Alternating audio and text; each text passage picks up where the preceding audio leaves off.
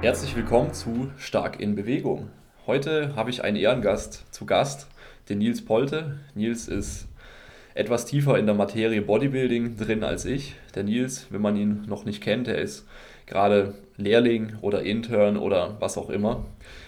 Er lässt sich mentoren vom Arne Otte vom Podcast The Art of Personal Training, den ich auch sehr cool finde. Moin Moin und Grüße nach Hamburg auch an der Stelle und was für Gedanken du dir da machen solltest, um zu bewerten, ob eine Übung überhaupt zielführend ist, wenn du Muskeln aufbauen willst damit oder auch Kraft steigern.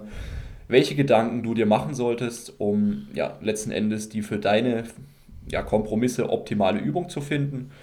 Und äh, da wollen wir so richtig tief reinsteigen, also tatsächlich auch um Biomechanik soll es gehen, um das Thema, wie packe ich eine Übung in den Gesamtkontext von einem Trainingsplan, damit es nicht zu ja, negativen Erscheinungen kommt, im Hinblick auf Überlappungen, aber auch ähm, im Hinblick auf Zeiteffizienz. Ja, äh, wird, denke ich mal, eine sehr, sehr tiefe Folge rund um Hypertrophie. Und ich freue mich auf jeden Fall sehr, dich als Gast zu haben, Nils.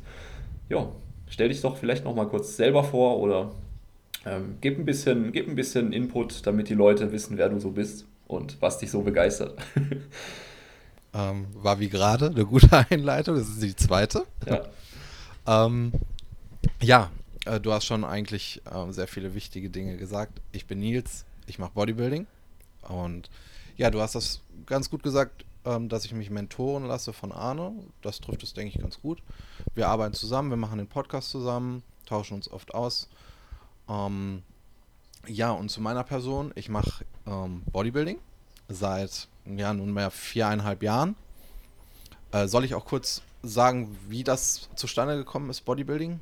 Ja, klar, gerne doch. Ähm, ja, ich bin jetzt 23 und ähm, als ich, ja, hm, ich weiß nicht, ob das ju noch jugendlich war, 17, 18 Jahre alt war, äh, da hatte ich etwas schwere Akne an meinem Rücken und Teile, auf, äh, Teile an meiner Brust. Ähm, also sehr schlimm. Und das ist natürlich kein Problem, mit dem man sich beschäftigen will, wenn man 17 Jahre alt ist, weil einen das auch sehr belastet. Da denkt man mhm. über andere Dinge nach, aber nicht über sowas. Und dann, ich mache das jetzt ganz schnell, weil wir ja eigentlich über Übungsauswahl reden wollen. Äh, damals war ich natürlich auch noch in der Schule. Dann gab es eine, ähm, so eine Stufenfahrt. Die ging dann an den Strand und da äh, war ich kurz vorm Nervenzusammenbruch, weil ich kann mich ja so nicht an, an einem Strand blicken lassen. So, das habe ich dann damals einem Lehrer gesagt. Das war auch damals ein sehr unangenehmes Gespräch für mich. Ähm, da konnte ich nicht so darüber reden, wie ich das heute mache. Ähm, aber der Lehrer, der hat mir damals gesagt, dass ich da nicht ähm, so mit umgehen kann. Damit sollte ich halt offensiver umgehen. Und da ich wusste, dass mein Körper irgendwie immer ein Merkmal von mir bleiben wird, dachte ich halt, ja gut, dann soll er ein Merkmal sein, weil ich maximal muskulös bin. Und dann bin ich halt ins Fitness. das ist gut, gute Einstellung. Ja, ähm, dann bin ich halt ins Fitnessstudio gegangen. Jetzt gar nicht, um andere Leute zu beeindrucken, das vielleicht machen das andere Jungs, die in dem Alter ins Fitnessstudio gehen. Ich wollte einfach glücklich mit mir selber sein. Und so hat das Ganze angefangen. Deswegen bin ich auch recht schnell tiefer in die Materie eingestiegen, weil ich mir damals ja keinen Fehler erlauben konnte, weil wenn du maximal unglücklich bist, dann möchtest du das nicht auch noch am nächsten Tag sein. Und deswegen ähm, habe ich recht schnell angefangen zu recherchieren, wie kann, ich, wie kann ich Muskeln aufbauen? Was muss ich machen, damit das funktioniert? Und so ist das Ganze zustande gekommen. Und dann bin ich auch recht schnell auf die GNBF aufmerksam geworden. Also ein Bodybuilding-Verband hier in Deutschland. Ich glaube aber, dass die Leute, die den Podcast hören, den kennen. Und dann ähm, habe ich mir mal Videos im Internet angeguckt und gesehen, ja, einer, der so so ein Handicap hat, hat noch nie eine Klasse da gewonnen. Also mache ich das mal. Und so kam auch irgendwo der Wettkampfgedanke. Cool. Und ähm, ja, deswegen wird auch, äh, ist auch ein Wettkampf oder eine Wettkampfsaison geplant. Eigentlich für nächstes Jahr, aber durch Corona äh, sind meine ähm, Zeitplanungen etwas durcheinander geworfen worden, weswegen das jetzt ein Jahr später stattfinden wird, also 2022. Um, ja, und das das soweit zu mir. Ich mache ähm, genauso wie du auch Online-Coaching, ähm, nur dass ich halt mit Arne zusammenarbeite. Genau, das, das erstmal so zu meiner Person. Ja, auf jeden Fall hätte ich mit einer etwas anderen Art von Vorstellung gerechnet, aber finde ich, find ich sehr cool, so eine ja, so eine, so eine Geschichte aus dem Leben. So eine, ja, und vor allem, wie du auch mit der Situation, du hast ja quasi eine negative Situation in was Positives verwandelt durch Bodybuilding. Und ich finde es immer auch interessant, ja. wenn Leute Bodybuilding eben nicht nur oder nicht aus diesen Ego-Gründen machen, sondern wenn da, wenn, da, wenn da viel mehr dahinter steckt, weil in vielen Köpfen steckt ja immer noch so Bodybuilding, ja, halt aufpumpen und Weiber beeindrucken und das, das ist es, ne? Und Bodybuilder sind dumm. nee, ich würde sagen, wir haben hier das komplette Gegenteil. Wir haben hier jemanden, der sich sehr, sehr intensiv mit der Materie dahinter beschäftigt hat und das Ganze auch lebt. Deswegen auf jeden Fall cool. Ich freue mich sehr auf äh, die ganzen Fragen, bin auch gespannt auf neuen Input von dir und würde sagen, lass uns mal mit einer ja, etwas provokanten Frage anfangen. Was sind denn so die schlechtesten Gründe, ähm, eine Übung auszuwählen? Eine Übung zu machen, eine bestimmte Übung? Ähm, die schlechtesten Gründe.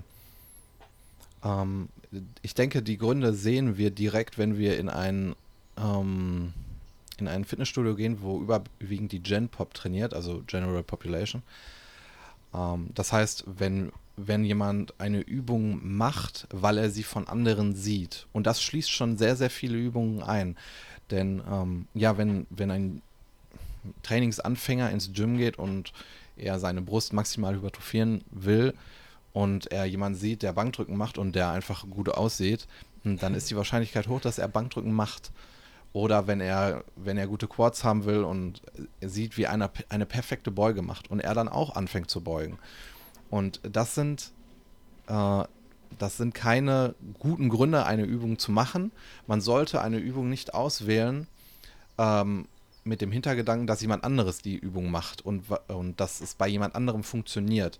Man sollte immer von sich aus gehen und aus, aufgrund seiner individuellen Faktoren eine Übung bestimmen. Ich denke, daraus, ähm, aus diesem Fehler resultieren viele weitere Fehler, die dann deinen Misserfolg äh, determinieren. Ja, absolut. Und ähm, ja, ich denke, ich denke, dass das ähm, dass das deine Antwort sehr gut beantwortet. Genau. Ähm, man sollte Übungen eben, wie du schon gesagt hast, nicht machen, weil sie jemand anderes macht. Und äh, man, kennt ja, man kennt ja leider diesen Effekt. Man, man schaut sich als Anfänger ja immer die breiten Typen an oder Leute aus dem Internet. Seien es jetzt äh, Influencer oder ja auch andere Bodybuilder. Und dann schaut man sich an, wie trainiert denn der jetzt? Aber es fehlt halt die Frage, ja, warum macht er das? Und es funktioniert ja für ihn. Und deswegen heißt es ja nicht gleich, muss für mich funktionieren. Selbes Thema ist ja auch mit, äh, ja, wie ich eine Übung ausführe. Also im Hinblick auf die Biomechanik. Also nehmen wir jetzt mal eine Kniebeuge als Beispiel. Ähm, du kannst eine Kniebeuge machen, um damit maximal Lasten zu bewegen. Du kannst aber auch eine Kniebeuge machen, um maximal deine, deinen Quadrizeps aufzubauen. Und für einen Anfänger oder für jemanden, der das noch nicht äh, einschätzen kann, ist eine Kniebeuge erstmal eine Kniebeuge. Und nur weil der Typ mit den dicken Beinen da eine Kniebeuge macht, heißt es das nicht, dass die Kniebeuge für dich jetzt auch gut ist unbedingt. Kann sein, muss aber nicht. Ne? Weil jetzt kommen natürlich die individuellen Faktoren zum Greifen. Ähm, ja, ich, ich denke, was das Ganze noch ergänzen kann, ist, äh, was du sehr gut gesagt hast. Ähm, dass man sich immer selber fragen sollte, warum macht derjenige die Übung? Und ähm, wenn man mit dieser Person kommuniziert, dann sollte man auf seine Kommunikation achten. Man sollte sich fragen, warum sagt er das überhaupt? Ähm, wenn du mich äh, über meine Trainingshistorie fragst, dann werde ich wahrscheinlich immer das Bankdrücken nennen, wenn es um eine Brustübung geht, weil ich für die Übung gemacht bin. Meine Oberarmknochen sind so kurz, die siehst du gar nicht. Das heißt, ich bin für die Übung gemacht. Das heißt aber nicht, dass andere Leute für die Übung gemacht sind. Und ähm, das heißt, ich sage ja nur, dass ich immer Bankdrücken gemacht habe, weil meine Biomechanik dazu passt und weil ja. ich dann auch positive Emotionen mit der Übung verbinde. Das hat aber nichts mit einem anderen Individuum zu tun. Auf der anderen Seite finden wir aber auch oft Menschen, die eine Übung per se schlecht reden. Und auch da ist es wichtig zu verstehen, warum sagt die Person das. Wenn eine Person zum Beispiel sagt, hm, ja, also ähm, eine 45 Grad Beinpresse ist scheiße für deinen unteren Rücken und dann unterhältst du dich mal weiter mit der Person und findest heraus, dass die Person ähm, sich an der Übung verletzt hat, Ja, warum sagt er das? Weil er keinen hohen Grad an Kompetenz in dieser Übung hat und deswegen andere Leute davon überzeugen will, dass die Übung schlecht ist. Auch solche Beispiele gibt es. Ich denke, die gibt es, die gibt es öfter. Ja, total. Also diese, Negat diese Negativbeispiele, die hört man ständig, wenn man in einem normalen Studio trainiert. So, hey, mach das nicht, das äh, zerschießt dir den und den Muskel oder das Gelenk. Und genau. Ja, du kennst es, ne? Wenn Leute sagen, oh, heben ist schlecht für den Rücken oder keine Ahnung, keine Ahnung. Oder so wie du jetzt Seitheben machst, äh, schrottest du dir die Schulter, du musst es so und so machen. Ist ja kompletter Stuss, ne? Also. Ja, da sind wir beim Thema ähm, Dogmatisieren. Das gibt es natürlich in die Richtung, dass Übungen schlecht geredet werden, aufgrund wahrscheinlich eigener ähm, negativer Erfahrungen mit dieser Übung, aber auch, dass Übungen gut geredet werden, weil, der, weil derjenige nun mal für die Übung gemacht ist ähm, oder weil er glaubt, dass das äh, die Übung ist, aus welchem Grund auch immer. Klar, also macht euch frei von Dogmen, sondern macht euch, macht euch eigene Gedanken. Also und vor allem ganz wichtiger Punkt, wenn du eine Übung nicht gut begründen kannst, warum du sie machst, dann hat sie in deinem, in deinem Trainingsplan nichts verloren. Ja, ähm, lass uns doch mal noch ein bisschen reinsteigen in die Frage, woran erkenne ich denn jetzt tatsächlich eine gute Hypertrophie, also Muskelaufbauübung? Was sind da so die wichtigsten Kriterien oder Gedanken, die man sich so machen sollte? Genau, ich denke, man kann das einerseits auf einzelne Muskelgruppen runterbrechen, aber ähm, das ist schon etwas komplexer. Und bevor man sich solche komplexen Gedanken macht, äh, gibt es gewisse Kriterien, die eine Übung für das Individuum erfüllen sollte, die man für sich abarbeiten kann und dann schon mal ja eine richtungsweisende Antwort hat, ob diese Übung nun für mich, für Hypertrophie gemacht ist oder nicht. Ein wichtiger Punkt ist, ob die Übung überhaupt hypertrophie-spezifisch ist. Ich denke, dass äh, das von Anfängern oft nicht, nicht berücksichtigt wird oder nicht präsent ist. Ähm, wir hatten da ja im Vorhinein schon mal kurz drüber geredet und da hatte ich das Beispiel mit dem äh, mit der Kniebeuge auf dem Bosoball gemacht. Ähm, es gibt sicherlich Leute, die in, ins Gym gehen und ja vielleicht einfach unzufrieden sind mit ihrem Unterkörper, negative Emotionen damit verbinden und sagen, hey, das soll einfach besser aussehen. Die wollen jetzt nicht die besten Quads dieser Welt haben, es soll einfach besser aussehen. Und dann machen sie halt Kniebeugen auf dem Bosoball. Und das ist nicht hypertrophie-spezifisch. Der treibende Faktor, wenn es um Hypertrophie geht, ist die mechanische Spannung. Und ähm, das kann ich nicht erfüllen, wenn ich auf einem Bosoball eine Kniebeuge mache. Ähm, ja, oder Splits, Split Squats auf einem wackeligen Untergrund. Sowas. Da gibt es viele, ja. Also generell eigentlich alles, was du auf einem wackeligen Untergrund machst. Ich habe auch schon Leute gesehen, die haben, die haben in so einem Reha-Studio die Bankdrücken auf dem Bosoball gemacht. Äh, also auch komplett an der Realität vorbei trainiert. Genau, genau. Ähm, ich denke, dass das vielleicht wenige deiner Zuhörer betrifft, aber es ist trotzdem wichtig zu sagen, weil ähm, ja, wir beide ja auch schon sehr viele Leute gesehen haben, die das nicht beachten. Und ich nehme jetzt schon etwas vorweg, was wir vielleicht später besprechen werden. Äh, aber da geht es auch um Zeiteffizienz, weil äh, wenn du Bankdrücken machst, sagen wir drei Sätze machst, das ist jetzt nur ein fiktives Beispiel, dann wirst du zeiteffizienter sein, als wenn du, auf, wenn du einen Boso-Ball für, ähm, für Liegestützen benutzt. Das fällt unter Zeiteffizienz. Ähm, ein anderes sehr, sehr wichtiges Thema ist das Progressionspotenzial einer jeweiligen Übung. Ähm, da fällt mir spontan zum Beispiel das Thema ein, dass viele Gyms suboptimale Maschinen haben. Das heißt, dass du dort nur 10 Kilo Sprünge machst ich weiß nicht, ob das Gyms sind, die nur für Enhanced-Athleten sind. Mhm. Ähm, ich kann keine 10 Sprünge, 10 Kilo Sprünge immer machen. ähm, ja, das, das halte ich auch für sehr, sehr wichtig, dass die Übung ähm, mir ein Progressionspotenzial gewährt, weil ich das Volumen sonst über eine gewisse Zeitperiode einfach nicht steigern kann. Genau, ja, voll, voll, voll wichtiger Punkt. Und gerade da sehr, sehr viele Gyms nicht optimal ausgestattet sind, also Beispielsweise gehen die Kurzhandel nur bis so und so viel Kilo. Oder eine Maschine hat einen fixen Gewichtsstack, wo du die Scheiben einstellst, ähm, der auch nur bis zu einem gewissen Kilobereich geht, den du vielleicht relativ schnell ausgereizt hast, dann ähm, ist es vielleicht eine Übung, die du eher meiden solltest.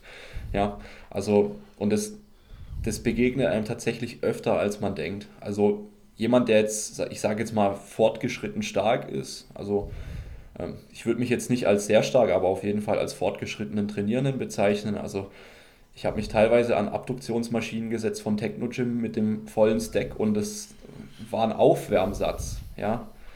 Oder, oder auch, ja wieder, ich will jetzt keine, kein Techno-Gym-Hate lostreten, aber zum Beispiel auch die Techno-Gym Chest Supported Row, äh, wo der Gewichtsstapel, ich nehme den kompletten Stapel und ich bin jetzt wirklich nicht brutal der äh, krasse Athlet, ich nehme den ganzen Stapel und ich komme direkt im ersten Training komme ich direkt über 10 Wiederholungen.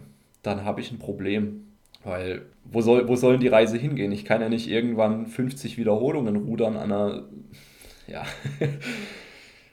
ja, also, also wenn, wenn das Equipment limitiert, genau, dann. Ja, Absolut. Dann such dir vielleicht lieber eine Langhandelübung oder eine Maschine, wo du lange, lange Zeit nach oben viel Luft hast. Und ich würde auch gerade in dem Punkt nachhaltig denken, eventuell wird der ein oder andere eine Beinpresse haben, die man mit 150 Kilo beladen kann und derjenige nun schon Mühe mit 100 Kilo hat und er sich denkt, ja, guck mal, ich kann das sieben Monate machen, also mache ich die mal weiter.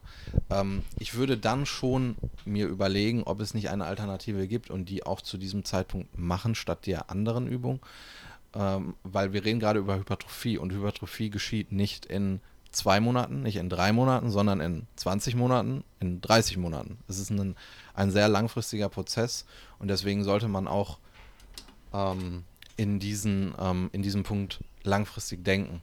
In meinem allerersten Gym hatte ich auch nur Kurzhanteln bis 30 Kilo und irgendwann war mir schon bewusst, ja, die 30 Kilo, die werden schon bald bewegt und da bin ich auch direkt aufs Bankdrücken übergestiegen, weil ich muss die Bewegungskompetenz in der neuen Übung erst einmal erlernen dann kann ich Nettohypertrophie machen.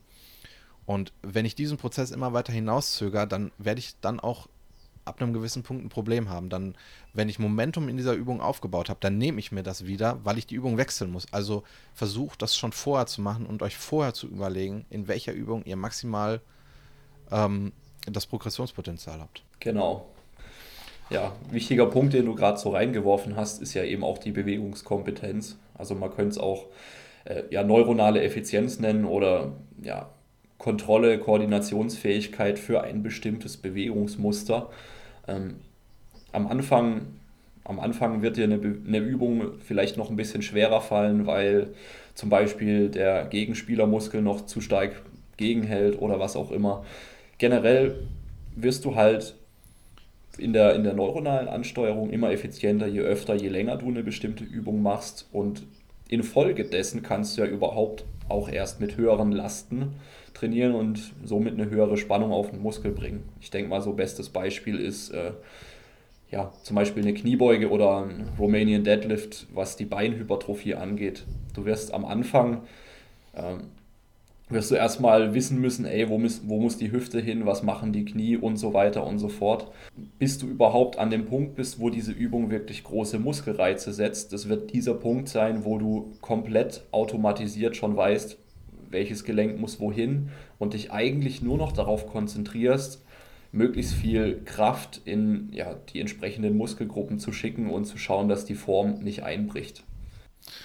Perfekt. Ähm, und ähm dann hätten wir noch das Thema Biomechanik. Das hattest du ja jetzt auch schon angeschnitten. Ähm, ja, da sind wir wieder bei der Aussage, ähm, die wir zu Anfang getroffen haben, dass viele Leute einfach Menschen beobachten und die Übung nachmachen. Und da ist ein sehr, sehr gutes Beispiel die Kniebeuge. Ja, es kann sein, dass ein Individuum einen viel zu langen Oberschenkelknochen hat. Er kann deswegen nicht halber beugen. Er kann nicht, ähm, er kann nicht aufrecht beugen. Das heißt, er wird in dieser Übung ähm, nicht die ideale Übung für Quadhypertrophie finden.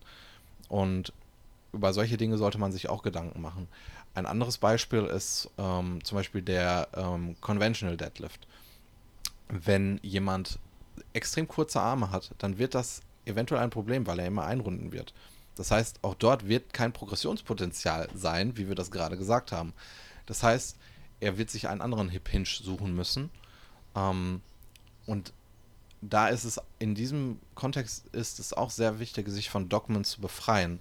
Was bringt es dir, wenn du immer beugst und immer hebst und du eigentlich immer nur Lowbar beugst und deinen Rücken immer einrundest. Du wirst immer nur Fatigue aufbauen und dich irgendwann verletzen, statt zu hypertrophieren. Wenn du dich aber von dem Dogma befreist und ein RDL machst und ähm, ein Smith Machine Squat, dann wirst du besser hypertrophieren, ohne dich zu verletzen. Ähm, genau. Klar, und äh, gerade das Dogmen-Thema, also ich sehe es immer noch echt extrem oft und so, so in meiner subjektiven Wahrnehmung halt. Ähm, und ich war selber ja nicht besser früher. Also als ich, als ich angefangen habe, äh, Personal Trainings zu geben, äh, war ich ja natürlich noch vollkommen stark beeinflusst von der Art und Weise, wie ich selber trainiere und was für Übungen ich mache. Und habe dann, äh, ja, auch wenn ich ehrlich bin, viel zu oft Übungen ähm, meinen Klienten machen lassen, die jetzt nicht unbedingt die beste Übung für den Klienten gewesen wäre. Und mittlerweile bin ich da deutlich variabler geworden, was das angeht. Und äh, muss auch dazu sagen, die wenigsten, die wenigsten Leute, die ich so im ja, Gesundheitssport betreue, machen tatsächlich äh, einen Backsquat oder einen Conventional Deadlift. Weil, halt, weil ich halt oft merke, für die Person ist eine andere Bewegung ja deutlich, deutlich besser geeignet. Und man muss ja auch die Lernkurve äh, berücksichtigen. Wenn jetzt jemand nur zweimal die Woche für eine Stunde zu einem Personal Training kommt und das war es dann mit dem Sportprogramm so diese Woche, äh, dann, dann habe ich ja auch gar nicht unbedingt die Zeit ähm, und Muße, so eine, so eine komplexe Mehrgelenksübung wie eine Kniebeuge in allen Feinheiten abzuarbeiten. Dann nehme ich eine Split Squat Variante, äh, die der Mensch direkt begreift, äh, wo eben nicht diese Punkte eintreffen, dass vielleicht der Rücken rund wird oder dass die Rumpfspannung einlimitiert oder was auch immer, sondern einfach die Übung nehmen, die schnell und einfach durchzuführen ist und die besser zu der Person passt. Also ist, denke ich mal, auch ein wichtiger Punkt für alle Trainer da draußen, dass man sich ein bisschen von diesem Bias befreit, dass man ja, das eigene Training zu stark auf seine Klienten überträgt. Perfekt gesagt. Ähm, ja, ich denke, das sind erstmal Punkte, die man ähm, für sich kontrollieren sollte, wenn ein Individuum seinen Trainingsplan ähm, reflektiert. Und dann können wir einfach jetzt etwas weiter in die Muskelgruppen reingehen und dann dort über die äh, Übungsauswahl reden, weil es da auch große Unterschiede gibt. Ähm, mit welcher sollen wir anfangen? Boah, äh, keine Ahnung, mit was fangen wir an? Fangen wir an mit. Fangen wir mit den Quads an. Quads. Gerne. genau ähm, wenn jemand sein Programming selber macht, ähm, dann sollte er sich natürlich anschauen, erstmal, welche Funktion hat der Muskel. Und beim Quad haben wir eine Extension des Knies und eine Flexion der Hüfte. Das heißt, ich brauche Übungen, die genau diese Funktion abdecken. Ähm, in der Regel brauchen wir für die Quads kein oder nicht viele Übungen. Wenn wir uns mal den Faserverlauf vom Quadrizeps anschauen, ja, die verlaufen in eine Richtung. Das ist was anderes als beim Rücken oder bei den vielleicht Delts. Das heißt, äh, ihr braucht da keine fünf oder sechs Übungen, um den Quadrizeps maximal zum Hypertrophieren zu bringen. Es würde wahrscheinlich eine Beugevariante reichen und eine Leg Extension. Ähm, wenn es um die Beugevariante geht, dann habt wieder die Dinge auf dem Schirm, die wir gerade angesprochen haben. Das heißt, Biomechanik, Progressionspotenzial, Hypertrophie spezifisch. Wenn ich zum Beispiel nicht in der Lage bin, einen High Bar Squat auszuführen, dann probiert es mal mit der Beinpresse. Mit einer Beinpresse, wo ihr Progressionspotenzial habt. Und gleichzeitig arbeitet auch dort dann ähm, ja, an der relativen Intensität. Ein großer Fehler, wenn es um die Quads geht, ist, denke ich, nicht die Übungsauswahl an sich, auch wenn wir oft einen Low Bar Squat sehen, der keiner sein will vom Individuum. Aber wir sehen oft, dass zum Beispiel eine Beinpresse ausgeführt wird oder ein Hackenschmidt, ähm, wo die Leute im Durchschnitt mit 10 Reps in Reserve trainieren und sich wundern, warum sie keinen Quadrizeps haben. Da sehe ich auch ja. den Grund, weswegen ähm, Beintrainings, die aus einer Beinpresse und einer Leg Extension bestehen, oft belächelt werden, weil damit selten gute Quads aufgebaut ja. werden. Das liegt aber nicht an den Übungen, das liegt an dem Individuum, welches keine adäquate relative Intensität an den Tag legt. Ähm, genau, das, äh, das bei den Quads beachten. Und ähm, Ey, streck dein Bein. Fertig. Könnte man so sagen. streck dein Bein und belade das möglichst schwer. Ne? Einmal mit gebeugter Hüfte, also im, in Form von einer Leg Extension und einmal halt, ja, whatever. Leg Press, äh, auch zum Beispiel Split Squats an der Multipresse sind eine schöne, stabile Übung. Ja, oder Front Squat, High Bar Squat, wenn man dafür gemacht ist. Und auch wenn man nicht dafür gemacht ist, könnte man zum Beispiel auch hergehen und sich ja so ein, äh, so ein schräges Brett unter die Ferse legen, dass man eben doch mit mehr Knievorschub arbeiten könnte.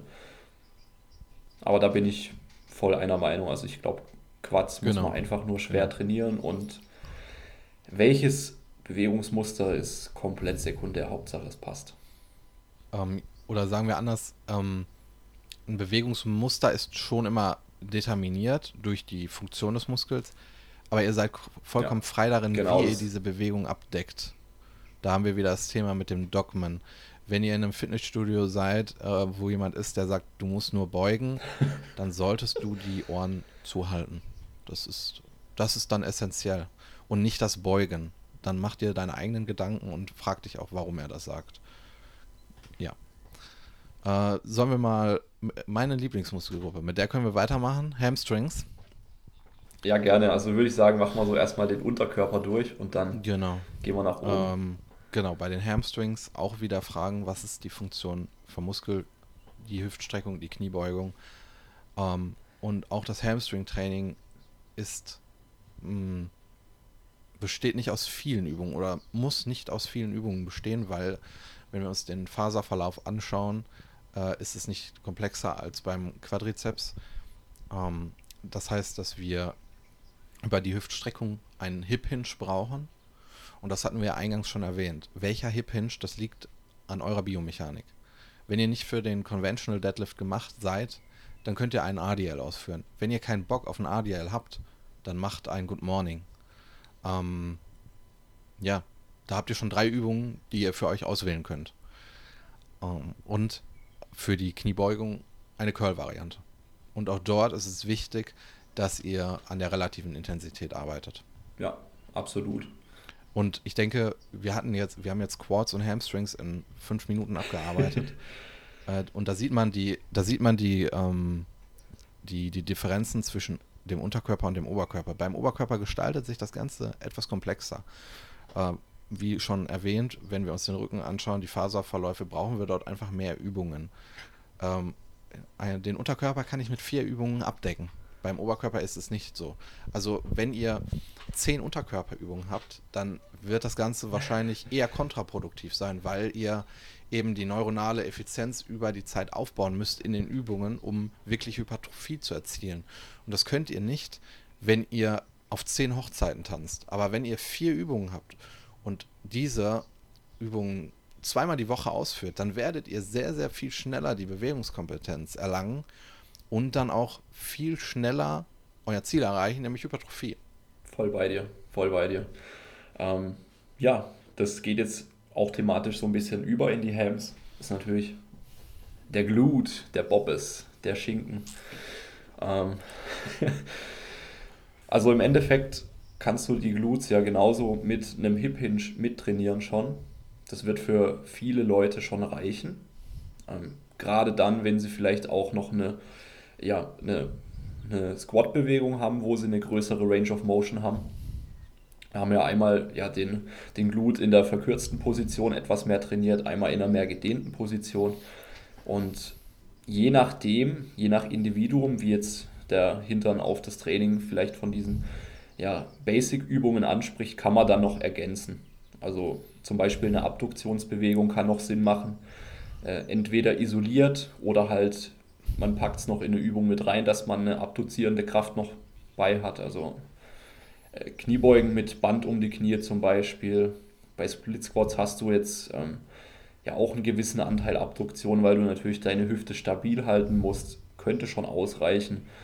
Ähm, aber auch hier sehe ich jetzt nicht so die große Komplexität, die vonnöten ist. Verschiedene Hüftstreckbewegungen, Abduktion und Außenrotation trainieren und dann sollte das ausreichen. Und wenn man dann immer noch keinen Progress erzielt mit eben ja, Intensität über Zeit, dann kann man sich an den Blutguy wenden, an den Brad Contreras und gucken, was, was er da noch für, für ähm, etwas ausgetüfteltere Ideen hätte.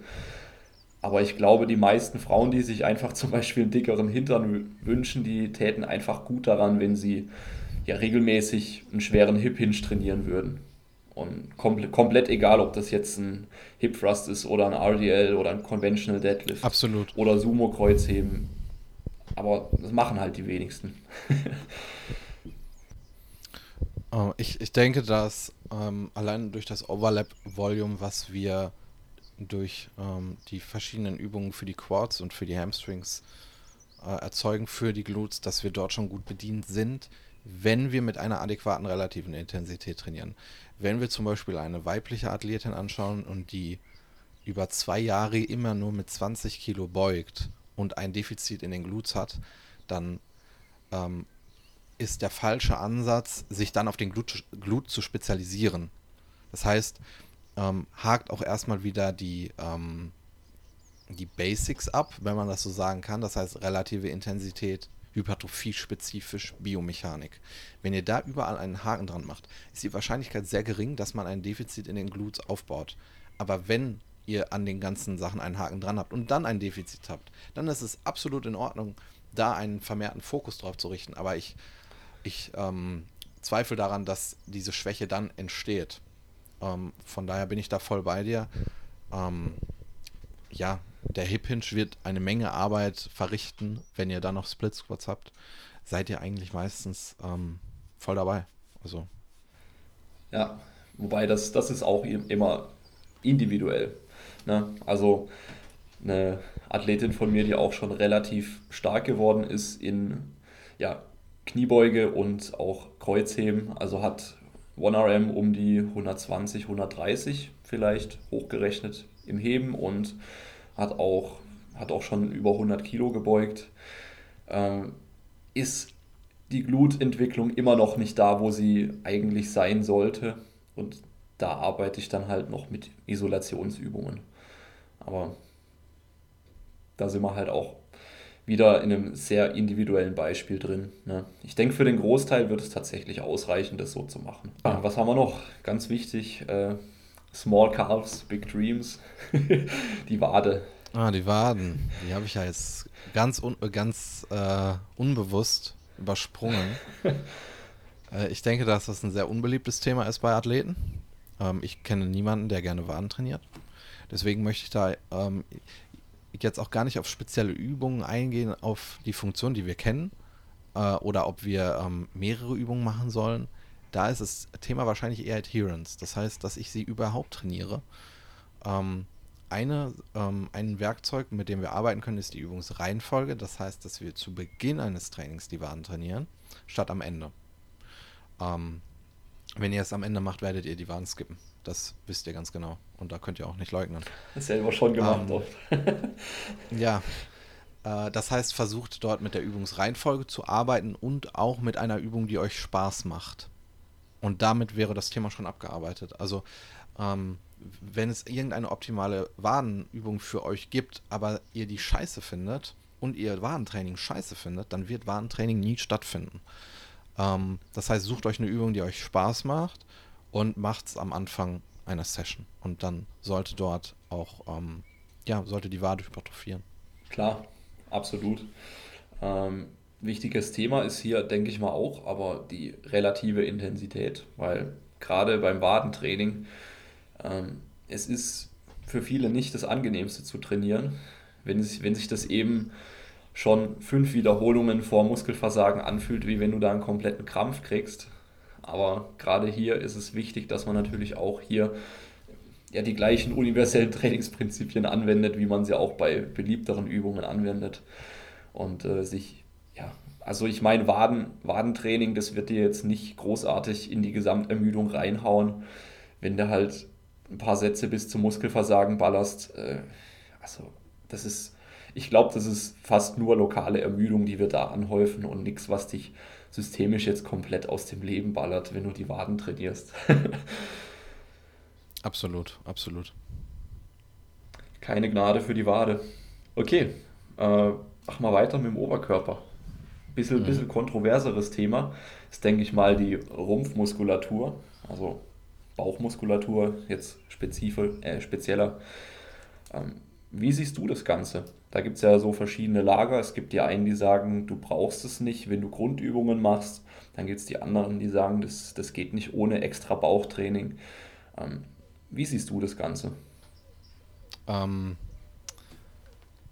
ich hatte schon eingangs erwähnt, dass ich kein Freund von dogmatischem Denken bin. Ich würde mich dennoch in das erste Lager, äh, ich würde mich mit dem ersten Lager identifizieren.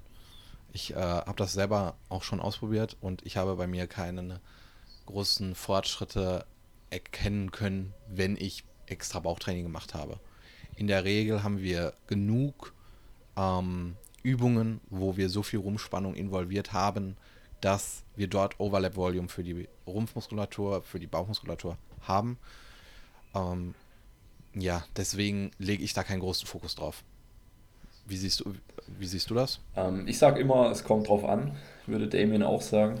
Äh, also ich habe, ich, habe, ich habe jetzt auch keinen Unterschied feststellen können bei mir selber, was die Ausprägung, die optische angeht. Aber den Unterschied, den ich eben feststellen kann, ist, äh, wenn ich selber kein isolierteres Bauchtraining mache, also isoliert im Sinne, ich sage, ich trainiere jetzt meinen Bauch und nicht er wird mittrainiert, ja, dann mhm. stelle ich einfach fest, dass ich ähm, in vielen Grundübungen einfach mit ein bisschen weniger Rumpfspannung gefühlt reingehe oder, oder mich einfach nicht so stabil fühle während der Ausführung.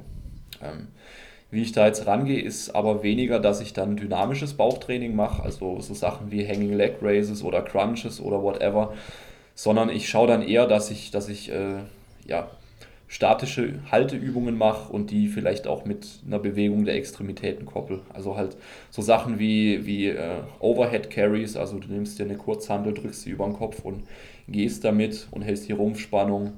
Ähm, so Sachen wie Pull-Off Press ähm, oder Plank-Varianten, die ein bisschen über eine normale Plank rausgehen.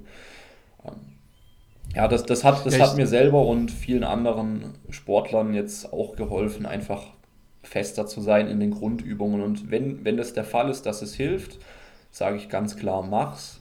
Und auch wenn eine Person äh, einfach gerne Bauch trainiert oder Bauch trainieren möchte aufgrund von Überzeugungen, und da denke ich jetzt gerade an die Frauen, die denken, ja, wenn ich jetzt hier Bauch trainiere, auch wenn sie vielleicht rein kognitiv wissen, dass sie dadurch kein Bauchfett verbrennen, aber sie fühlen sich besser, wenn sie es machen, dann sage ich, ja komm, go for it. Dann machen wir das jetzt. Ja. Absolut, du hast es, ähm, du hast es gerade sehr gut gesagt, dass du dadurch äh, eine bessere Performance in den Grundübungen hast. Und das sagst du ja, weil du Powerlifter bist und dort spezifisch für eben diese Lifts trainieren musst. Das heißt, dass, ähm, ja, dass das einfach ein Bestandteil für dich als Powerlifter ist. Wenn wir das Ganze auf, aus Hypertrophie-Sicht sehen, ähm, denke ich, dass ähm, da wieder andere Mechanismen greifen und dass äh, das Bauchtraining dann oft überbewertet ist. Aber wie du das auch schon gut gesagt hast, wenn jemand die persönliche Überzeugung hat, dass das Bauchtraining sein Leben verändert, dann soll er es machen.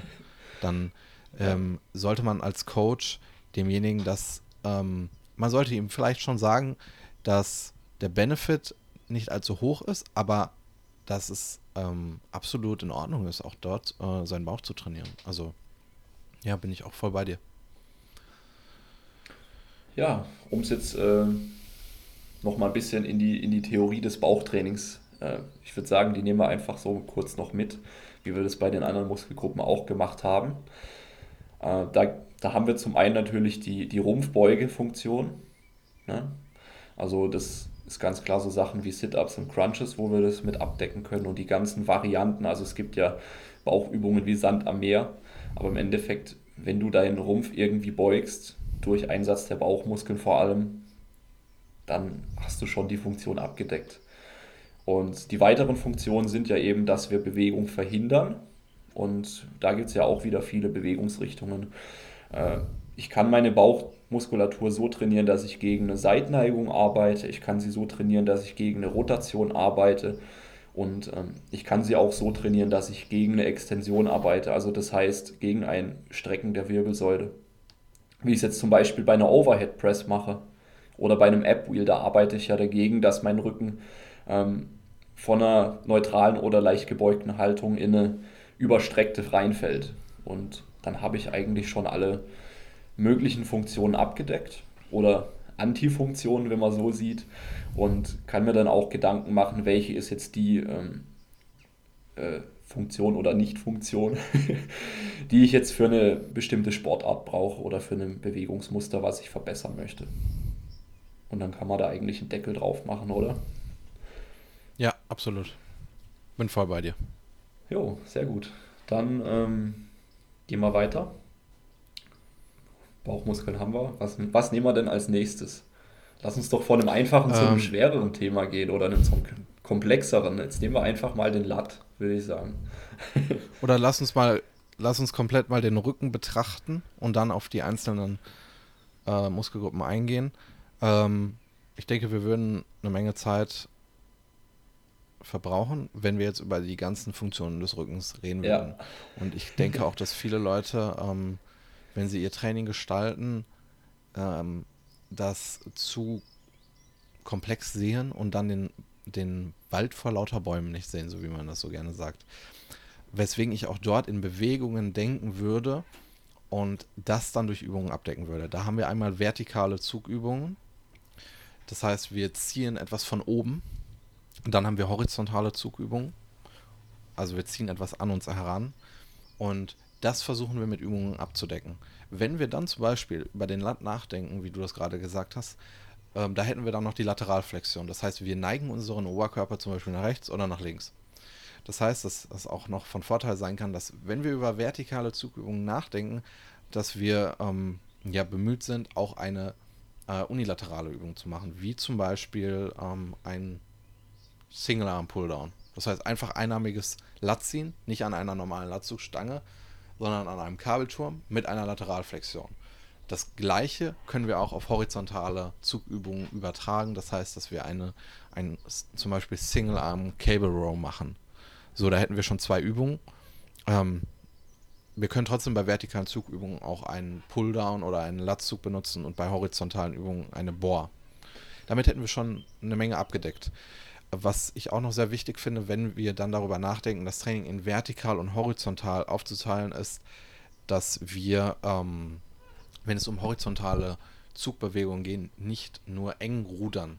Ich sehe das sehr, sehr oft, dass wenn Rudervarianten ausgeführt werden, immer nur eng gerudert wird. Dann machen die äh, Trainierenden meist noch einen Latzug und das Rückentraining ist beendet. Und nach Jahren suchen sie nach einer Übung für die Rückendichte, wie es so schön gesagt wird, weil sich dort ein Defizit eingeschlichen hat. Das kann man im Vorhinein schon lösen, indem man ähm, Übungen wählt, wo der Ellenbogen abgespreizter ist. Das heißt, dass wir ähm, ja, dass wir ein, ein weites Kabelrudern zum Beispiel ausführen, eine T-Bar Row, äh, auch eine Bohr würde dort helfen, also eine Bend Over Row, Langhantelrudern.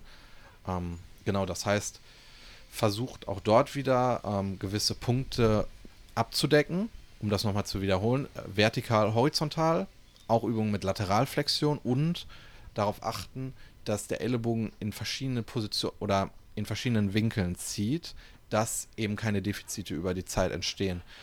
Ähm, was auch sehr hilfreich sein kann bei Ruderübungen ist ein Polster an der Brust, um haptisches Feedback zu bekommen. Ähm, wenn es um Rückentraining geht, ähm, ist es wichtig, eine korrekte Schulterblattkontrolle zu haben. Und meiner Erfahrung nach bekomme ich dieses Feedback über die Kontrolle sehr, sehr gut, wenn ich ein Polster benutze. Ähm, das heißt, wenn euch das zur Verfügung steht und es Übungen sind, die für euch passen, die Progressionspotenzial bieten, versucht auch so etwas mit in euer Training einzubauen. Und äh, etwas, was meistens noch dazu kommt, ist der Hip Hinge, wer, ähm, welcher auch Overlap Volume für die Oberkörperrückseite hat. Ich denke, jeder, der ein RDL ausführt mit 200 Kilo, wird kein Problem haben mit einem Defizit im, in, den, in den oberen Traps oder im Rückenstrecker. Das heißt, auch dort findet Overlap Volume statt. Und wenn dort im Hip Hinge eine für das Individuum korrekte Übung gefunden wurde, ähm, wird auch das zuträglich sein zu einer Rückenentwicklung. Ja, auf jeden Fall. ähm, genau, Rücken, Rücken ist halt, wie du schon gesagt hast, viele, viele Funktionen. viele verschiedene Muskelfaserverläufe und äh, den Rücken muss man auch immer so ein bisschen als Einzelnes betrachten. Wenn ich jetzt gezielt an einer Schwäche arbeiten wollen würde, für einen generellen Aufbau reicht es, denke ich auch, dass man sich eben verschiedene vertikale und horizontale Zugbewegungen ins Training packt. Und wenn es dann um Detailarbeit geht, dann sollte man sich nochmal spezieller mit dem jeweiligen Muskel beschäftigen. Aber ich denke auch, wie du gesagt hast, wenn es um die Rückenstrecker geht, dann geht nichts dran vorbei, irgendeine schwerere Hebeübung zu machen oder Hip Hinge. Ja. Äh, wenn es um den Lat geht, einfach schauen, dass man erstmal die Zugrichtungen überhaupt schwer überlädt über einen längeren Zeitraum und dann kann man ja auch schauen, wo man noch ansetzt, gezielter. Absolut, absolut.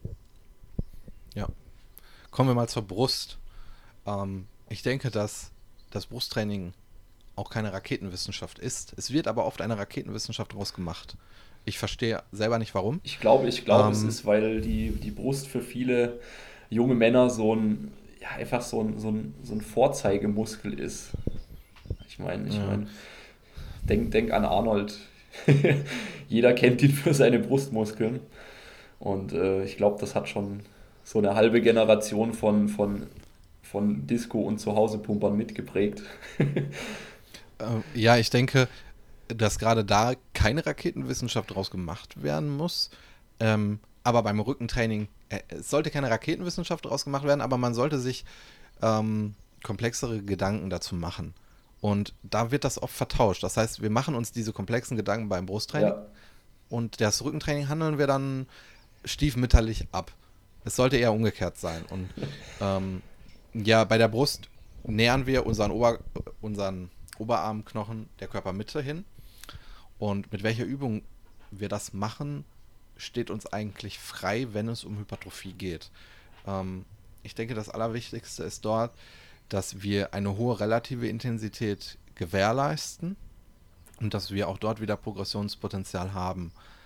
Ähm, wenn ein Individuum nicht fürs Bankdrücken gemacht ist, weil er dort immer wieder Schulterproblematiken entwickelt, dann muss er sie nicht machen. Es gibt zahlreiche Alternativen für diesen Muskel. Ähm, schaut, dass, dass, dass ihr eine Übung findet, für die ihr gemacht seid und wo ihr Progression erzielen könnt.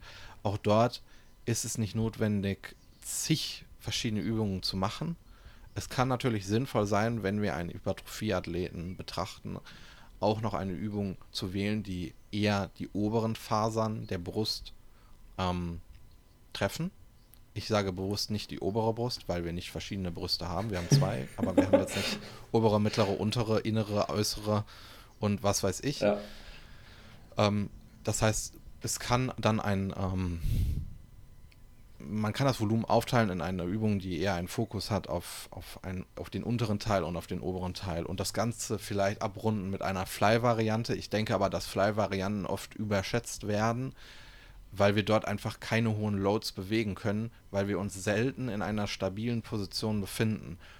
Ähm, das heißt, dass das äh, ja eher etwas das Training abrunden kann oder wenn ich Probleme habe, meine Brust anzusteuern oder überhaupt nicht in der Lage bin, sie zu fühlen, kann es auch in Einzelfällen sinnvoll sein, vor einer schwereren Drückbewegung eine Fly-Variante auszuführen. Äh, nicht mit dem Ziel, eine Ermüdung zu induzieren, sondern einfach etwas Blut in den Muskel zu pumpen, um in den, nach, in den nachfolgenden Übungen ähm, ein besseres Gefühl zu haben. Nicht unbedingt ein, äh, ein sehr viel besseres Muskelgefühl, weil das wird irgendwann schwer, wenn man 120 Kilo auf Reps drückt. Das, kann, das weiß ich aus eigener Erfahrung. Da wirst du nicht viel Brust spüren. Du bewegst so viel Load, du bist darauf bedacht, eine perfekte Körperspannung zu haben. Ähm, eine Kontrolle über deine Schulterblätter zu haben, Stichwort Retraktion und Depression der Schulterblätter. Du bist auf deine Atmung bedacht und darauf bedacht, nicht von diesem fucking Gewicht erdrückt zu werden. Das heißt, auch dort nimmt irgendwann das Muskelgefühl ab, wenn die absoluten Intensitäten höher werden. Ähm, aber ich denke, wenn es um Anfänger geht, die da aus irgendeinem Grund ein Problem haben, was sich länger zieht, kann das ein Lösungsansatz sein. Ähm, Genau, das, das sind so meine Gedanken zu, ähm, zum Bustraining. Ja, sehe ich genauso, sehe ich genauso. Also ich, ich habe auch schon viele Leute kennengelernt, die mit wirklich mit sechs oder noch mehr Übungen pro Session teilweise auf die Brust einhämmern, äh, die, dann, die dann aber nicht hergehen und schauen, dass sie auf einer Flachbank oder Schrägbank oder auf einer Chestpress-Maschine erstmal richtig stark werden. Ja. Also. Ich denke, was, was auch noch sehr wichtig ist, äh, was ich nur kurz angerissen habe, aber essentiell ist, ist eben die Kontrolle über die Schulterblätter. Das heißt, dass ich in der Lage bin, eine Schulterblattretraktion und Depression auszuführen. Wenn ihr das in Perfektion beherrscht, dann werdet ihr Progression im Brusttraining erzielen und äh, das hängt auch wieder mit dem Rückentraining zusammen. Wenn ihr auch im Rückentraining in der Lage seid, ähm, ja, kontrolliert eure Schulterblätter um, zu aktivieren oder beziehungsweise zu bewegen, dann wird sich das auch, auch auf euer Bankdrücken übertragen. Das heißt, wenn ihr scheiße im Rückentraining seid, seid ihr scheiße im Bankdrücken. Ja. um jetzt mal eine pauschale Aussage zu treffen. Ja. Ja, ist ein sehr unterschätztes Thema. Aber es ist echt so. Wenn du beim, beim Rudern oder bei, bei äh, Zugübungen die Schulterblätter in der Position halten kannst, wie du sie beim Bankdrücken oder bei Drückbewegungen brauchst, ja, dann wirst du da stabiler sein und dann wirst du da mehr Gewicht bewegen können. Ganz einfache Gleichung. ja. Ja, ähm, jetzt hast du noch einen kleinen Punkt angeschnitten, den will ich auf jeden Fall noch mit reinnehmen. Jetzt hast du vom Muskelgefühl gesprochen. Und ich finde, Muskelgefühl ist einfach ein sehr, sehr überschätzter Faktor von vielen, die jetzt eher so aus der Bro-Science-Schiene kommen. Äh, und wie du schon richtig gesagt hast, je schwerer die externe Last wird bei einer Übung, desto mehr wirst du dich einfach nur darauf konzentrieren, diese letzten Endes Bewegungsaufgabe richtig zu lösen weil es gar nicht anders funktioniert. Ne? Und äh, mechanische Last ist immer noch der, oder mechanische Spannung auf dem Muskel ist immer noch der wichtigste Faktor. Ähm, und klar, die Mind-Muscle-Connection kann einen positiven Einfluss haben, aber der ist sehr wahrscheinlich bei den meisten, vor allem Mehrgelenksübungen, sehr, sehr untergeordnet und bei Isolationsübungen wird der Unterschied dann vielleicht ein bisschen größer, aber auch da würde ich behaupten, sollte man erstmal mit guter Technik stärker werden. Ja, ich sehe das genauso wie du. Ich habe auch das Gefühl, dass das auch, ähm, dass das einerseits dogmatisiert wird und pauschalisiert wird. Das heißt, dass Aussagen getroffen werden wie, du musst überall ein Muskelgefühl haben oder ein gutes Muskelgefühl, was auch immer das heißen mag. Ähm, das muss man einerseits differenziert betrachten auf bestimmte Bewegungsmuster und Muskelgruppen, aber auch abhängig machen vom, ähm, ja vom, vom Zustand des Athleten. Wie fortgeschritten ist der Athlet? Äh, du hast das, oder wir haben das gerade schon angedeutet. Ähm, ja, wenn ich im RDL immer schwerer werde und irgendwann dort 200 Kilo bewege und mich darüber beschwere, dass ich die Hamstrings nicht fühle, ähm, ja, das ist die logische Konsequenz aus der absoluten Intensität. Äh, ich, hab, ich bin dann nur, oder mein Ziel ist es dann nur, dass mein Rücken nicht durchbricht mein Ziel ist es nicht, das geilste Gefühl in den Hamstrings zu haben. Ähm, oder wie schon erwähnt, im Bankdrücken. Das heißt, in Mehrgelenksübungen wird der Fokus wahrscheinlich äh, irgendwann weggehen vom Muskelgefühl. Ähm, in, in ähm, Isolationsübungen wird das trotzdem noch möglich sein, weil eben nicht so viele Muskeln involviert sind. Ich bewege auch ein adäquates Gewicht im Leg Curl, aber ich habe da auch ein super Muskelgefühl. Gleichzeitig denke ich aber auch nicht, dass dieses Muskelgefühl ähm, der Game Changer ist, wenn es jetzt um meine Hypertrophie im Hamstring geht. Ähm, ich bin da voll bei. Ich denke, dass das Muskelgefühl überschätzt ist und ähm, dass das Muskelgefühl unter der mechanischen Spannung leidet, was aber gar nicht schlimm ist. Also, ähm, ja. Das Muskelgefühl ist vielleicht zu Anfang einer Trainingskarriere wichtig, um Feedback zu bekommen, ob die Bewegung nun wirklich die Bewegung ist, die auch, wofür der Muskel gemacht ist.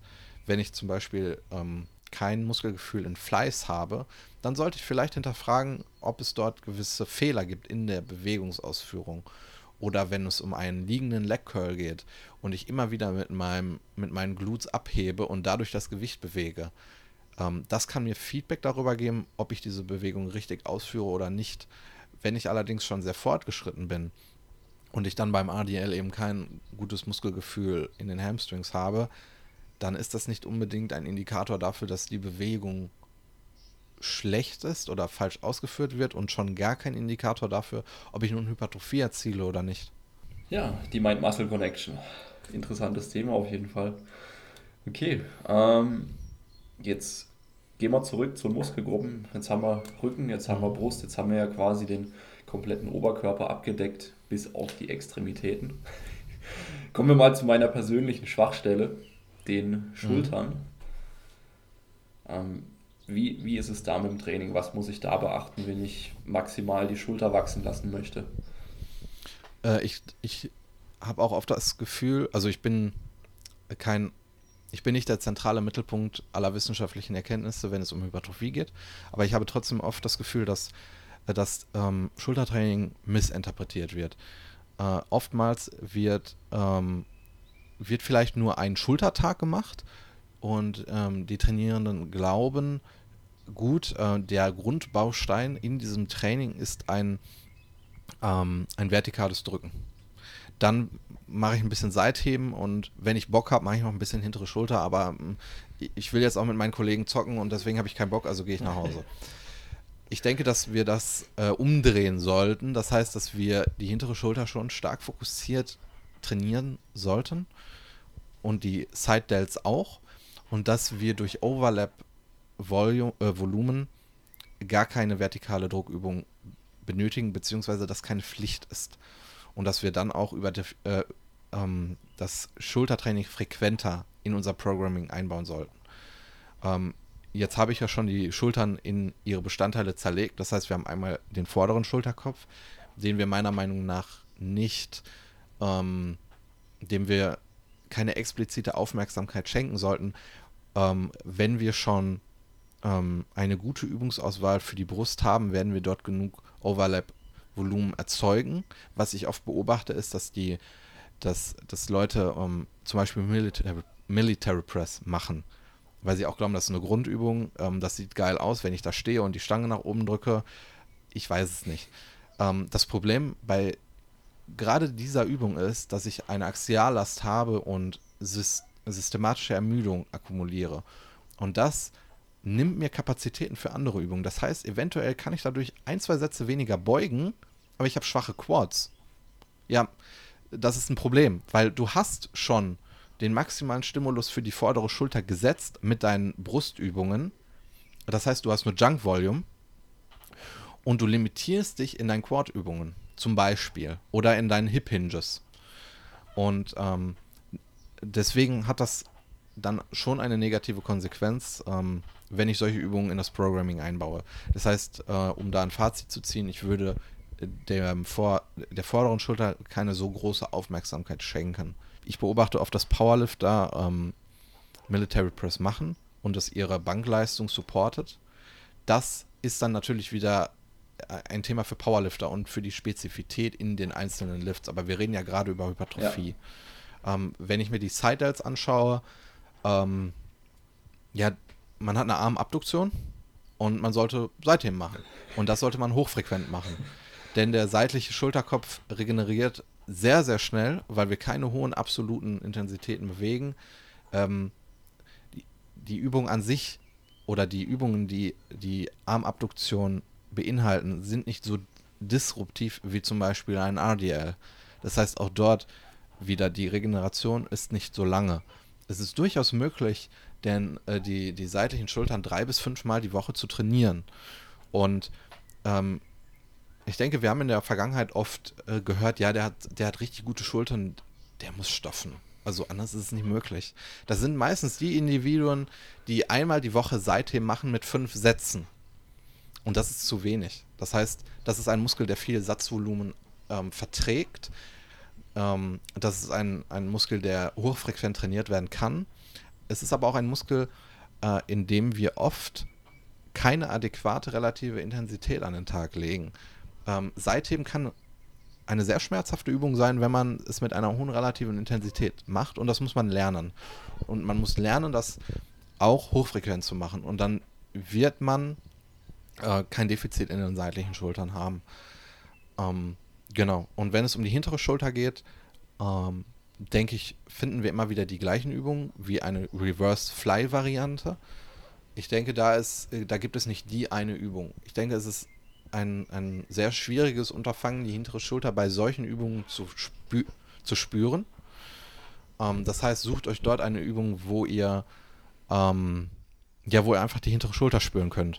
Und ähm, womit ich sehr, wo ich persönlich und meine Athleten gute Erfahrungen mit gemacht haben, ist eine Rudervariante, ähm, die ich für die hintere Schulter ausführe. Das heißt, dass ich äh, einen abgespreizten Arm habe und eben äh, ohne den Trapez arbeite. Das heißt, dass ich meine Schulterblätter nicht zusammenziehe. Ähm, ja, das kann, das kann man durch einen Facepull machen, indem man sich auf den Boden legt und Feedback durch den Boden bekommt, inwieweit man nach hinten zieht. Ich finde, das ist eine sehr gute Übung mhm. dafür. Äh, es gibt nicht die eine Übung, aber damit habe ich gute Erfahrungen gemacht, weil wir können eben nicht noch weiter nach hinten ziehen, wodurch wir den Trapez aktivieren, weil dort der Boden ist. Das heißt, ich bekomme Feedback.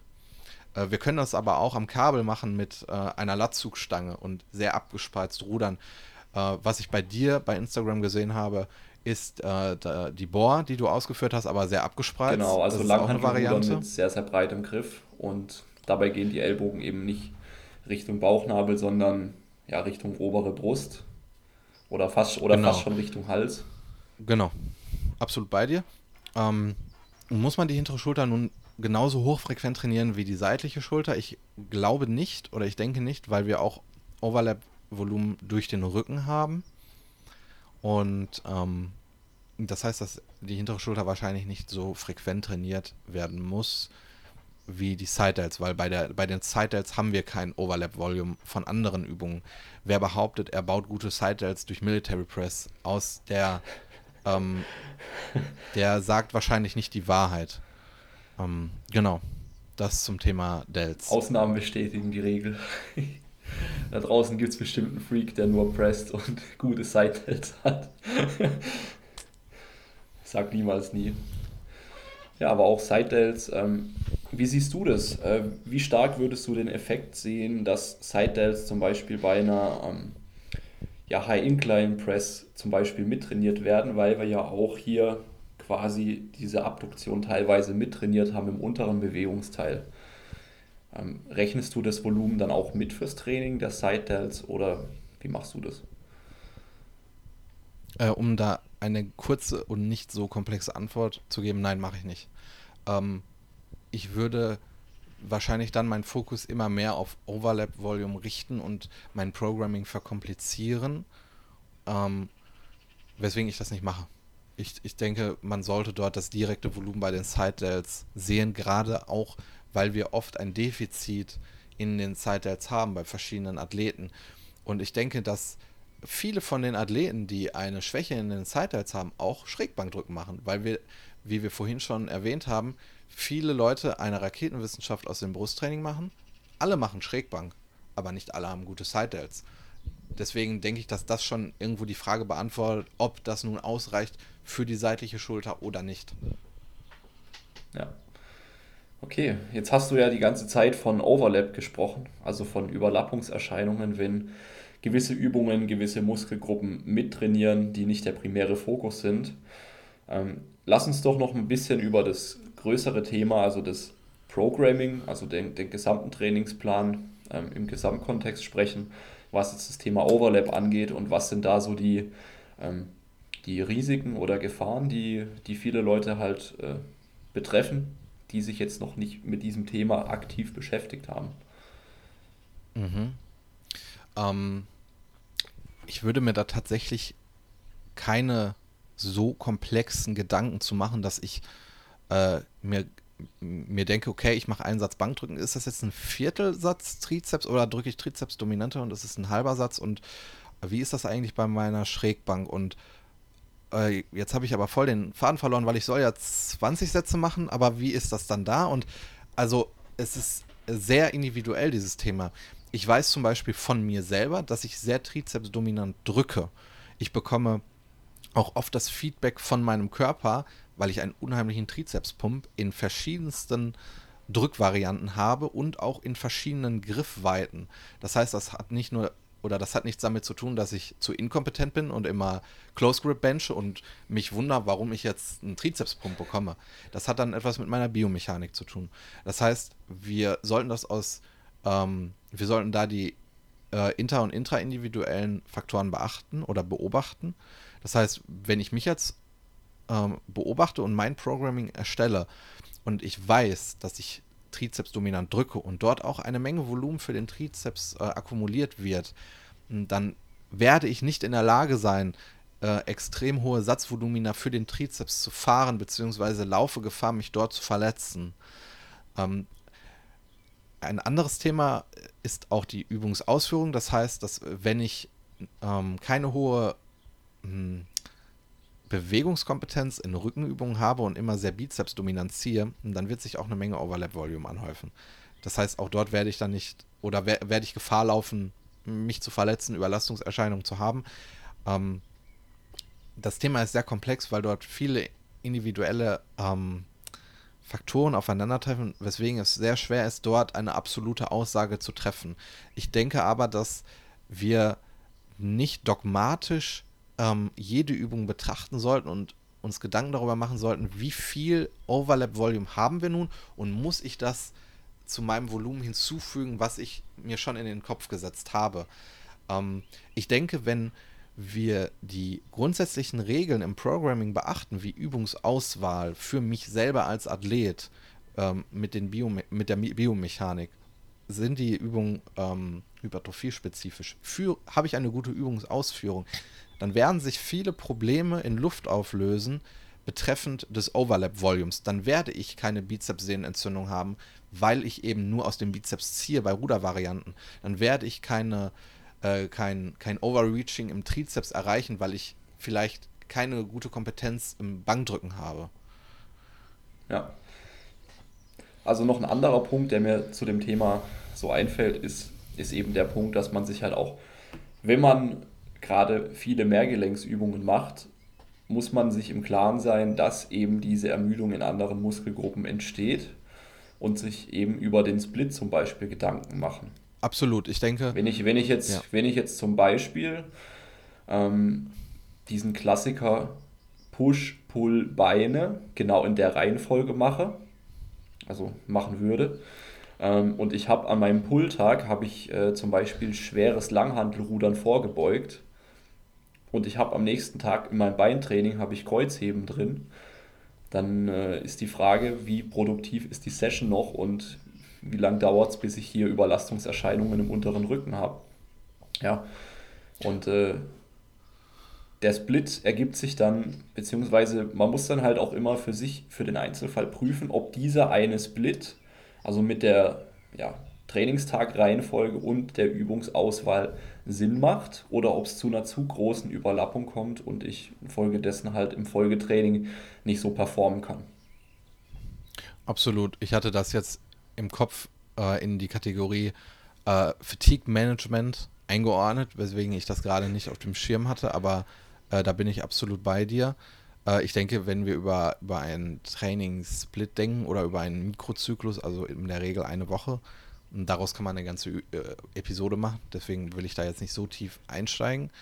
Ähm, was das angeht, ist es wichtig, äh, sich anzuschauen, wie äh, sich einzelne Muskelgruppen anzuschauen und zu schauen, wie viel effektives Volumen benötigt dieser Muskel pro Woche, wie frequent kann er trainiert werden, ähm, welchen Einfluss haben die Übungen auf die ähm, systemische Ermüdung, gibt es dort Zielkonflikte, wie zum Beispiel eine Bohr- und ein, ein, ein RDL und dann noch eine Beuge und dann mache ich noch eine und noch eine, weil ich ja nur Grundübungen mache und schwuppdiwupp schieße ich mich ab.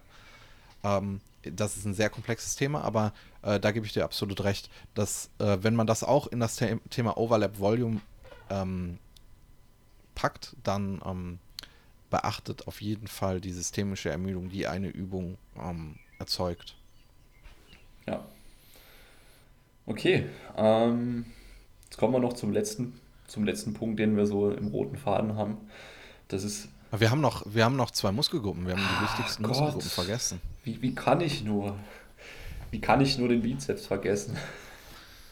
ja, wir haben noch Bizeps und Trizeps. Genau. Ähm, ich denke, das ist, das ist äh, relativ schnell abgehandelt. Wenn es um das Bizeps-Training geht, ist das ähm, sehr, sehr weit weg vom komplexen Training, weil ich eben meinen Arm nur beuge. Also es ist egal, mit was für einer Stange ich das mache, ich muss den Arm beugen. Und äh, auch beim Bizeps ist es so wie bei den Side Delts, dass der Muskel relativ schnell regeneriert. Das heißt, dass ich ihn auch hochfrequent trainieren kann. Ähm, ich denke, man oder ich denke, ein Großteil der Athleten wird nicht das Optimum in diesem Muskel erreichen, wenn er nur einmal die Woche einen, einen, einen Armtag macht.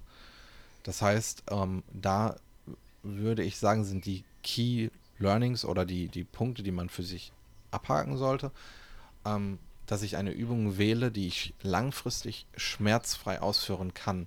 Meistens geht damit einher, dass ich den Ellenbogen in einer stabilen Position habe. Das ist zum Beispiel der Fall bei einem Preacher Curl. Das kann mir helfen. Ähm, das muss aber nicht sein. Wenn ihr bei einem normalen Curl auch keine Schmerzen habt, ist das auch eine absolut adäquate Option. Ähm, eine, ein weiterer wichtiger Punkt ist die relative Intensität, wie eigentlich bei allen Muskelgruppen. Aber auch dort fällt es mir oft auf, dass dort eben nicht mit einer adäquaten relativen Intensität trainiert wird. Also ähm, versucht euch ähm, diese Kompetenz anzueignen ähm, und trainiert den Bizeps etwas frequenter als andere Muskeln, wie zum Beispiel die Quads. Es ist auch dort möglich, den Bizeps drei bis vielleicht sogar fünfmal die Woche zu trainieren. Ähm, wenn ihr jetzt den Bizeps nur einmal die Woche trainiert und es ein Defizit von euch ist, kommt aber nicht auf die Idee, ihn jetzt sofort fünfmal die Woche zu trainieren. Ähm, arbeitet euch da sukzessiv hoch, ähm, schaut, inwieweit das vielleicht auch einen Einfluss auf euer Rückentraining hat. Ich weiß zum Beispiel von mir, dass es keinen Einfluss hat. Wenn ich montags meinen Bizeps trainiere und am Dienstag eine rückendominante Session habe, hat das keinen Einfluss. Es kann aber bei anderen Individuen anders sein. Das heißt, auch dort ähm, müsst ihr für euch herausfinden, inwiefern dort Overlap Volume ist, was euch ähm, oder inwiefern da Fatigue akkumuliert wird, die euch hinterher hindert, ein optimales Rückentraining zu absolvieren. Und was den Trizeps angeht, äh, haben wir einerseits Übungen wie ja, Trizeps-Streck-Varianten am Seil äh, oder Überkopf-Varianten. Ich denke, dass wir oft einen Fokus auf Überkopf-Varianten legen, weil wir glauben, dass wir den langen Trizepskopf damit trainieren und das stimmt auch. Ich glaube aber, dass da dogmatisch dann immer Überkopf-Varianten trainiert werden. Versucht vielleicht in so einer Übung äh, eher eine Übung zu wählen, wo ihr viel Gewicht bewegen könnt und ihr stabil seid. Wenn ihr eine Überkopf-Variante mit einem Seil macht und ihr hinterher eine Menge Gewicht bewegt, werdet ihr vielleicht nicht optimal euren Trizeps aufbauen, sondern eher mit dem Gewicht nach hinten fliegen. Und das lässt euren Trizeps nicht hypertrophieren. Ähm, das heißt, sucht euch dort eine Übung, wo ihr viel Gewicht bewegen könnt, wo ihr stabil seid. Und was auch oft vernachlässigt wird, wenn es um die Entwicklung des Trizeps geht, ist eine Trizeps-dominante Push-Bewegung. Das heißt, ein Dip, ein, ein Close Grip Bench oder ein, ein enges Schrägbankdrücken, dass ihr auch so etwas einbaut. Ähm, ich denke, dass das oft äh, vernachlässigt wird. Ähm, genau. Ja, ganz, ganz wichtiger Punkt. Ne? Also auch da glaube ich, dass sich viele Leute in zu vielen kleinen Übungen verrennen, anstatt bei den großen ja, nach Progression zu streben. Und äh, da gibt es ja, wie du schon gesagt hast, genug, genug freie Übungen, aus denen man schöpfen kann. Ähm, mir würde zum Beispiel auch noch ein Floor Press einfallen mit engerem Griff oder ein Floor Press mit Kurzhanteln. Ähm, hat mir ganz gut getan. Also mein Trizeps war noch dünner, als du ihn jetzt siehst. Bedeutend. Ähm, das hat da schon einen kleinen Push gegeben. Ja, ähm, ich denke, auch hier muss man, wie du gesagt hast, nicht überkomplizieren. Das Wichtigste ist, dass man stärker wird, dass die Übungen möglichst auch Spaß machen und man das gerne macht. Ähm, ich bin jetzt auch jemand, der eigentlich Armtraining hasst. also gibt für mich kein Training, was weniger Spaß macht als Curlen. ich mache es dann trotzdem mit viel Hingabe, weil, weil da halt mal endlich was wachsen soll. Ähm, aber klar, auch da schaue ich natürlich, dass ich Übungen nehme, die mir ein gutes Gefühl geben, wo ich Spaß habe, wo ich mich nicht einfach nur abfuck und sage, boah, nee, nicht schon wieder. ja, ähm, weil am Ende des Tages steht Adherence über allem. Also bleibe ich dran, mache ich's. Ja, absolut. So, ähm, habe ich jetzt irgendeinen Muskel vergessen? Also irgendeine größere Muskelgruppe. Ich glaube nicht. Ich glaube, wir haben alles abgearbeitet. Ja, also. Du hattest ja noch, du hattest ja noch zu Beginn gesagt, das Thema Zeiteffizienz, wie, äh, wie äh, Individuen das betrachten sollten, die nicht so viel Zeit genau. haben. Ähm, um da vielleicht kurz einzugehen, wir haben ja jetzt die Muskelgruppen soweit abgedeckt. Und mh, äh, wenn ich das aus zeiteffizienten Gründen betrachte, dann würde ich primär versuchen, bestimmte Bewegungsmuster abzudecken. Und das ist eine Beugevariante, ein Hip Hinge, vertikaler Druck, vertikaler Zug, horizontaler Druck, horizontaler Zug. Ähm, das sind jetzt vier, sechs, sechs Übungen, glaube ich. Ähm, und das ist zeiteffizient. Das sind in der Regel, wenn ihr die Übungen korrekt auswählt, Übungen, ähm, wo ihr eine hohe mechanische Spannung erzielen könnt und Hypertrophie erzielen werdet, ohne dass ihr 30 Übungen machen müsst. Wenn ihr dann mehr Zeit habt, könnt ihr das Ganze ähm, ergänzen mit einem Leg Curl oder mit, mit, mit Lateral Raises.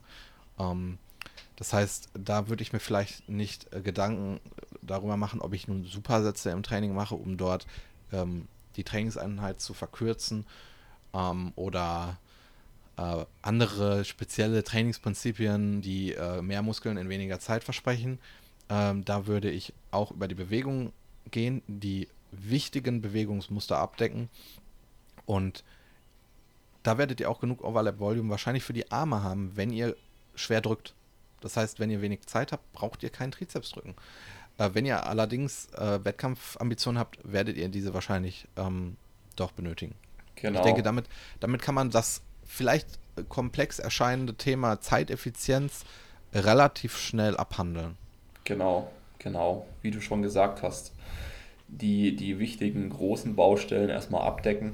Und da kann man ja auch, wenn man nicht so viel Zeit hat, macht man äh, zum Beispiel dreimal die Woche einen Ganzkörperplan, wo man dann halt jeweils ähm, ein bisschen Schwerpunkte setzt und innerhalb dieser Übungen vielleicht ein paar mehr Sätze macht und dafür Isolationsübungen sich komplett schenkt. Ja. Ja, that's it. Okay. Ähm, natürlich gibt es jetzt noch Intensitätstechniken. Es gibt alle möglichen Sachen wie Drop-Sets, wie Myo-Raps, wie äh, Rest-Pause-Sets, Super-Sets, äh, Giant-Sets, Try-Sets. Schlag mich tot. Aber ich glaube, das sind dann auch eher Sachen, die interessieren dann tatsächlich eher die Leute, die ähm, ja, die sich noch ein bisschen weiter damit beschäftigen wollen und nicht einfach nur allgemein äh, etwas muskulöser werden möchten mit geringem Zeiteinsatz. Na. Ja. Jo, ähm, soweit so gut. Hast du noch einen Punkt, den du zu der ganzen Thematik ergänzen möchtest? Ähm, ich würde immer versuchen, wenn ich ein Programming für mich erstelle oder mein aktuelles betrachte und evaluiere, dass ich, ähm, dass ich ganz klar ähm, mir Gedanken darüber mache, dass es Regeln gibt, die ich befolgen muss für Erfolg, in dem Fall für Hypertrophie. Und dass ich mir diese Punkte aufschreibe und dass ich das mit meinem Training abgleiche.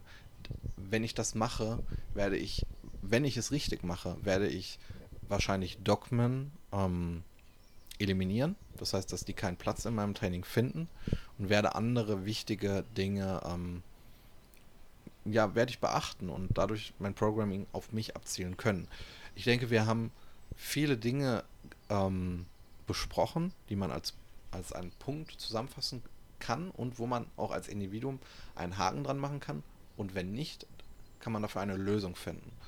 Und ähm, ja, das, das würde ich immer beachten, wenn es um Übungsauswahl geht. Genau. Im Kopf nochmal die Checkliste abarbeiten. Ist die Übung hypertrophiespezifisch? passt die Übung zu mir, äh, deckt die Übung eben auch ähm, die Muskelgruppen so ab, wie es im Gesamtkontext, also in meinem gesamten Trainingsplan Sinn macht. Ja, und wenn ich die Übung dann mit Spaß beacker, dann wird da schon was Gutes bei rumkommen, wenn ich Progression anstrebe und diese auch über längere, längere Zeiträume dann möglich mache. Ja, jetzt sind wir bei einer Stunde 20. Ich würde sagen, wir sind sehr, sehr gut durch mit dem Thema. ähm, ich hätte noch ein, zwei abschließende Fragen an dich. Und zwar. Ähm, ja, die hast du mir nicht im Vorhinein gesagt, nee, oder? das, das mache ich gerne spontan mal. Mhm.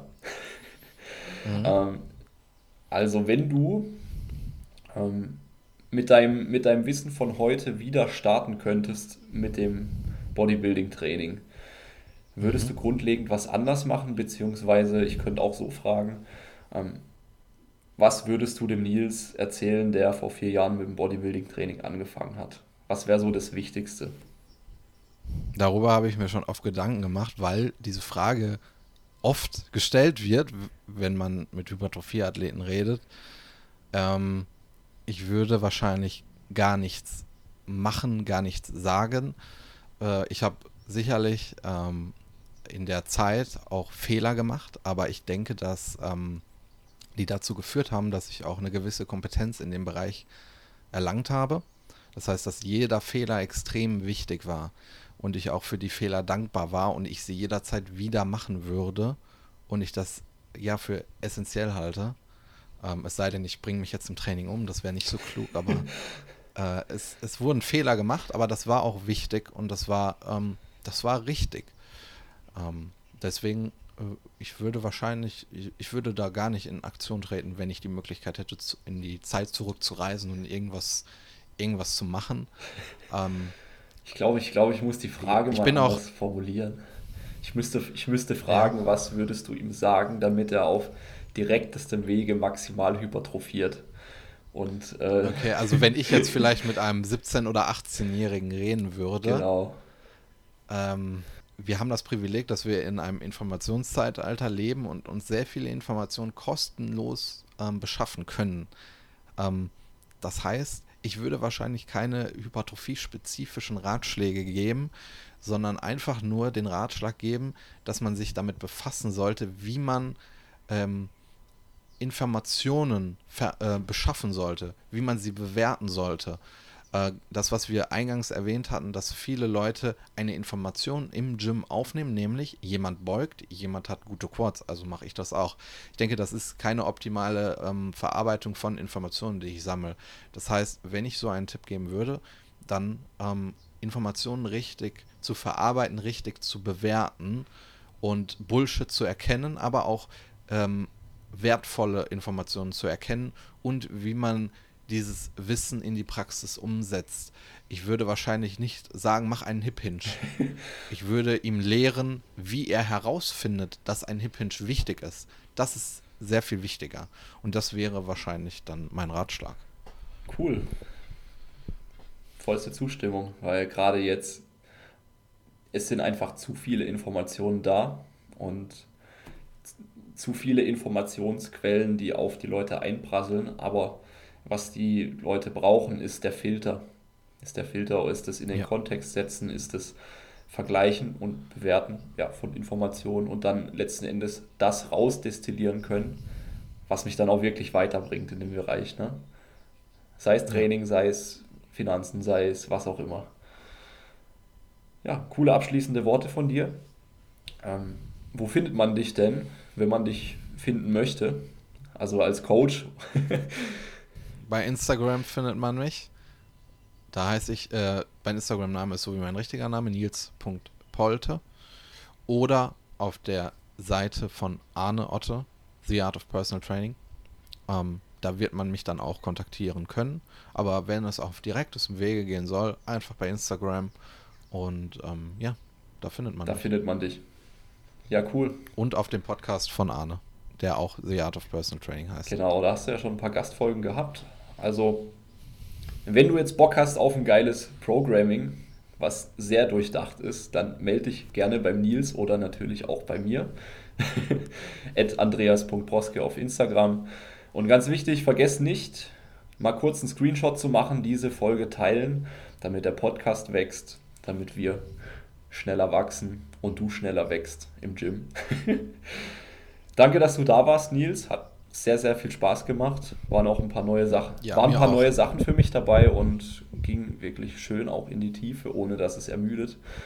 Ja, dann sage ich mal gute Gains weiterhin und alles Gute für die Bühne dann 2022. Ja. War mir eine große Ehre, Gast sein zu dürfen. Danke nochmal für die Einladung. Gerne doch. Vielleicht mal wieder, ne? Bis ja. bald und ja, macht's gut. Mach's gut, Nils. Und macht's gut, Zuhörer. Bleibt stark in Bewegung.